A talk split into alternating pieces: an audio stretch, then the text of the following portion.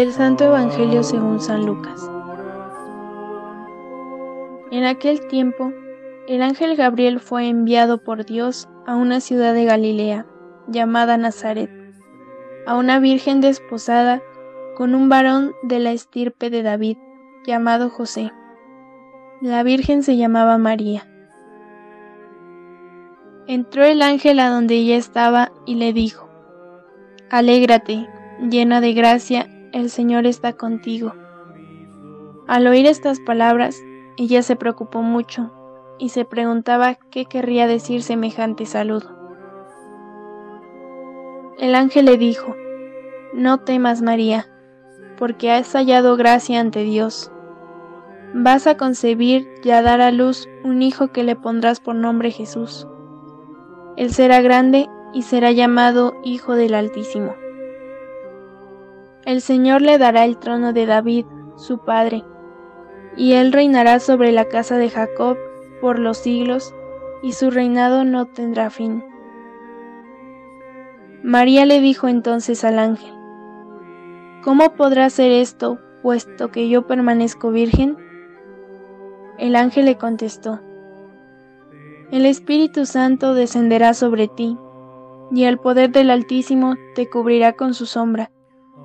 Por eso, el santo que va a nacer de ti será llamado Hijo de Dios. Ahí tienes a tu pariente Isabel, que a pesar de su vejez, ha concebido un hijo y ya va en el sexto mes, la que llamaban estéril, porque no hay nada imposible para Dios. María contestó, Yo soy la esclava del Señor cumplas en mí lo que me has dicho. Y el ángel se retiró de su presencia. Palabra del Señor.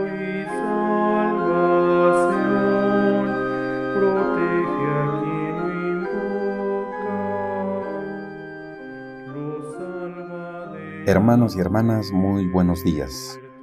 Una vez más, por gracia de Dios, nos encontramos por medio de esta comunicación virtual Hoy es un día muy especial.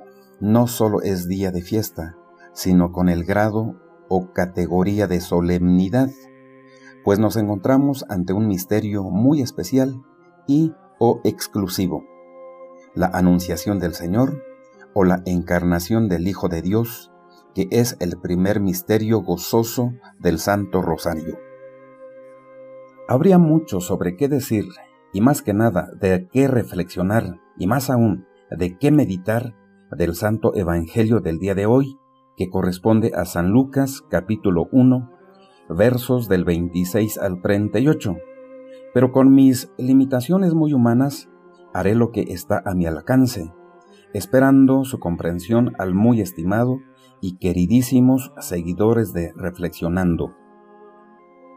Quiero aclarar o anticipar que nos encontramos ante un gran misterio de la historia de nuestra salvación, pues se trata en primer lugar de una promesa por Dios mismo en el libro del Génesis 3.15, conocido por la teología principalmente como protoevangelio, que quiere decir primer evangelio, proto igual a primero.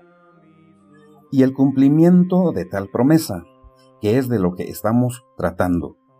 La encarnación del Hijo de Dios en, o más preciso, de María Virgen y, Santísima, por supuesto, donde el encarnado es Jesús, el hombre y Dios perfectos, en un solo ser, el único hombre necesario, pues solo gracias a Él nosotros somos grandes a los ojos de Dios, pero solo gracias a Él, porque sin Él no somos nada ni nadie.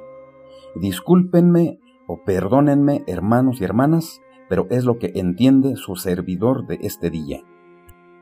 Me llama la atención que en el siglo 7 a.C., por medio del profeta Isaías, se nos recuerda la promesa de Dios hecha en el libro del Génesis, pero ahora por Ahaz e Isaías. Lean por favor Isaías 7, versos del 10 al 14 para comprender de lo que estamos hablando, y donde finalmente, siete siglos después, se cumple tal promesa, que de ello estamos meditando si ustedes quieren. Y comienza la película si ustedes me permiten. Dios envía a su mensajero, el arcángel Gabriel, a una ciudad llamada Galilea, para proponerle, no imponerle, ser la madre del Salvador prometido a una mujer, no cualquier mujer, sin que se me ofendan las mujeres que me escuchan, que no es mi intención. Pero honor a quien honor merece, dice el refrán. Y por supuesto que solo estamos o solo nos referimos a María de Nazaret, que se encuentra desposada con un varón justo y prudente a los ojos de Dios, llamado José. En la santa iconografía, o sea, las imágenes, o los pintores que la han plasmado en imágenes, nos muestran a María en oración, que no importa tanto, pues también nos la podría mostrar trabajando, y con nuestra fe o devoción a tal mujer, doncella y santa, o como se le quiera llamar, sería lo mismo, pues no le quita méritos si es en una actitud o en otra. El diálogo entre el mensajero Gabriel y la mujer de la que estamos hablando es cordial y único, como debía de ser. La saluda. Dios te salve María, que salve quiere decir te saluda. O sea, Dios te salve María. Vemos que se inquieta, como es normal en toda persona. Tomemos en cuenta, sí es grande, grande María y única ante Dios pero es persona, como cualquier otra persona. Ante la propuesta del ángel Gabriel, pregunta, ¿cómo podrá ser esto, puesto que yo permanezco virgen? No es una mujer ingenua. Atención, quiere entender a su alcance y más que nada desde su fe ante tal propuesta, que no es cualquier cosa. El ángel explica lo que ella entiende también desde su fe lo que ocurrirá o hará Dios ante tal propuesta y misterio. El Espíritu Santo descenderá sobre ti, y el poder del Altísimo te cubrirá con su sombra.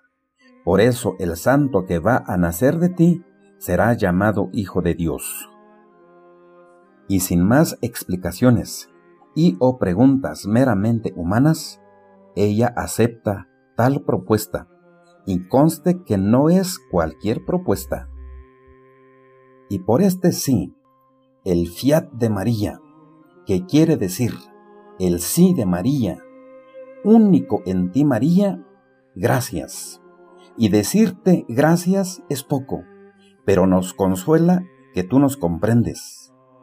Y es aquí donde la historia de la humanidad se divide en dos, antes de Cristo y después de Cristo.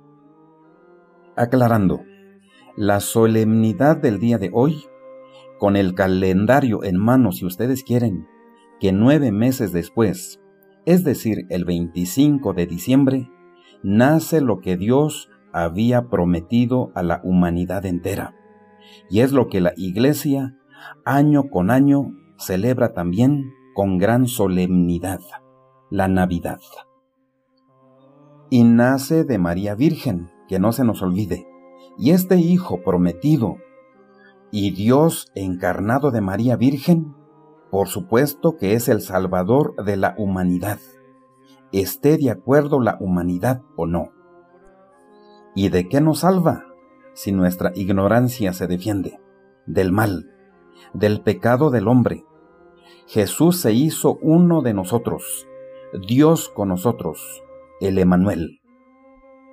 Jesús, alegría de los hombres, en palabras o en música de Johann Sebastian Bach que les recomiendo. Dios vino y viene a rescatarnos del mal, del pecado, de lo que daña al hombre. Jesús es único y necesario. El hombre es hombre con él. Sin él no es hombre. Me llama la atención que siete siglos antes, por medio de Isaías, nos recuerde el Hijo de la promesa, y donde siete siglos después se cumple. Y siete siglos ya dentro del cristianismo, la sagrada tradición, la Santa Iglesia, comienza a celebrar el 25 de marzo el día de la encarnación del Hijo de Dios, en la categoría de solemnidad en nuestra Iglesia Cristiana Católica.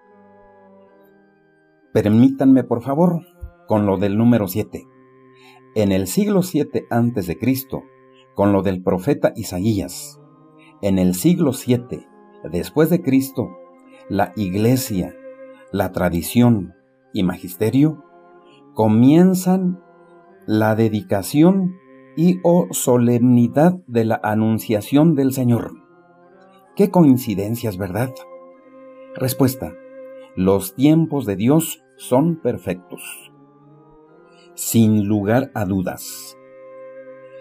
Permítanme una vez más, por favor, les hago una grandísima petición, una oración para los padres Wilfrido, Mauricio, Toño y un servidor de ustedes, ya que un día como hoy, hace 25 años, nos llamó Dios al sacerdocio por medio del diaconado transitorio. Hasta luego. Les deseo un feliz día de grandísima fiesta y no olvidemos que el domingo próximo comienza la Semana Santa. Ojalá lo aprovechemos al máximo, que no sea una Semana Santa más. Ahora sí va en serio. Hasta pronto.